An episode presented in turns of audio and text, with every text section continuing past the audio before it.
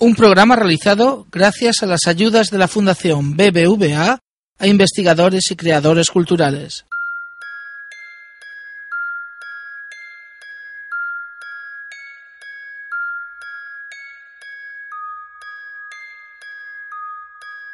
Y hoy, por fin, vamos a hablar de la Reading Room.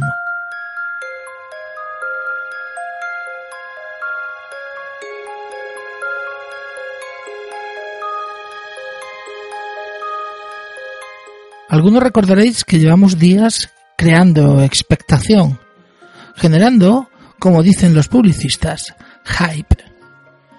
Hemos estado alargando el tema, como los malos guionistas, para mantenerlo, con el riesgo de que lo tomarais por un McGuffin. Nada más lejos de la realidad.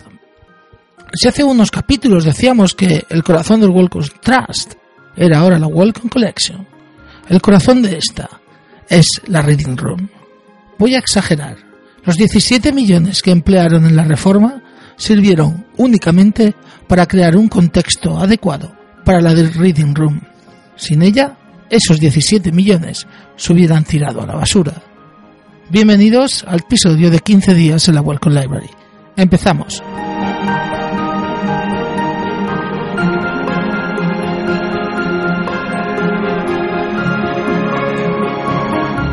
He puesto en la web jmzaragoza.net una foto de cómo era la Reading Room hace apenas cuatro años, tres incluso. Como veréis allí, era un espacio magnífico que confería a la biblioteca un cierto toque aristocrático.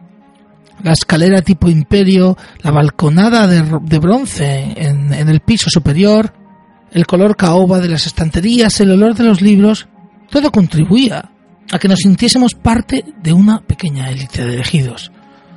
Todos los que hemos estado ahí conocemos esa sensación, la de aquí solo entran los que disfrutan de los placeres de la historia. No en vano, este fue un espacio que ya Henry Welcome pensó como monumental. En este espacio exhibía su colección de estatuas, copias originales, y más de un cóctel se celebró entre ellas. Era, entonces, un lugar hecho para impresionar a las visitas. Pero no solo se celebraron fiestas durante los años 30, también en los 90 acogió las fiestas de Navidad del Welcome Center for the History of Medicine. ¿Qué mejor sitio para emborrachar a un historiador o a una historiadora que una biblioteca? Por todo esto, no nos puede extrañar que cuando se hicieron públicos los planes de reforma, las listas de correo de historia de la medicina, a este y al otro lado del Atlántico, se llenaron de lamentos casi tantos como cuando se comunicó el cierre del instituto. Los argumentos eran prácticamente los mismos. Por motivos meramente políticos, en este caso incluso peor, por marketing, el World Contrast renunciaba a su glorioso pasado. Ese espacio era sagrado y debía ser respetado. Debemos recordar, siquiera por un momento, el ambiente en que estos anuncios se daban a finales de los 2000 y principios de esta década de los 2010, los anuncios de cierres de instituciones de historia de la medicina, algunas con tanta o más tradición que el World Contrast, eran comunes. Finalmente pudo escapar el Instituto López Piñero, eso sí, perdiendo su vinculación con el CSIC. Era un momento delicado y nos habíamos vuelto demasiado conservadores.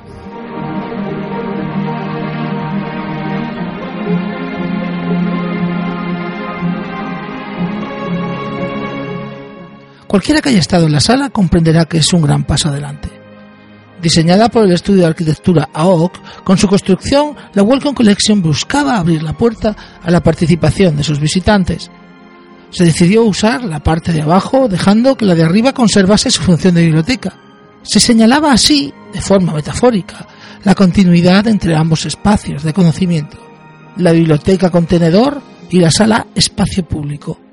Lo que se pretendía era, precisamente, que el conocimiento guardado arriba bajase a encontrarse con sus potenciales lectores. El Companion que se editó con motivo de la inauguración es un buen ejemplo de esto. Se creó así una especie de sala de exposiciones interactiva, pero también un club de lectura o un espacio para socializar. Dividida en 10 secciones dedicadas a temas como el dolor, la comida, la mente o la fe, la Reading Room es también un lugar en el que de forma habitual se celebran eventos relacionados con la historia de la medicina o con las humanidades médicas. Cualquiera puede presentar una propuesta.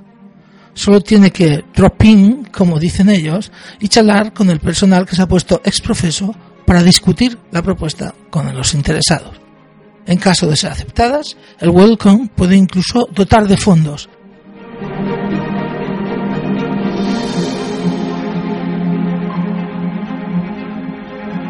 La historia que acabo de narrar ilustra, de forma excepcional, los cambios que el Welcome Trust ha introducido en su filosofía. De un reservado para fiestas privadas y espacio reservado a una élite de historiadores, a un espacio público abierto a todo el que tenga algo que decir. Un lugar que busca despertar la curiosidad por la medicina y su historia. Si al cerrar el instituto el Welcome parecía cerrarnos una puerta, con la apertura de la Reading Room nos abre otra. Pero para ello también nos pone deberes.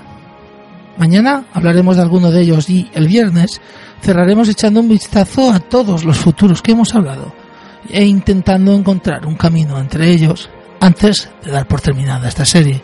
Pero por hoy hemos terminado. Hasta el próximo capítulo.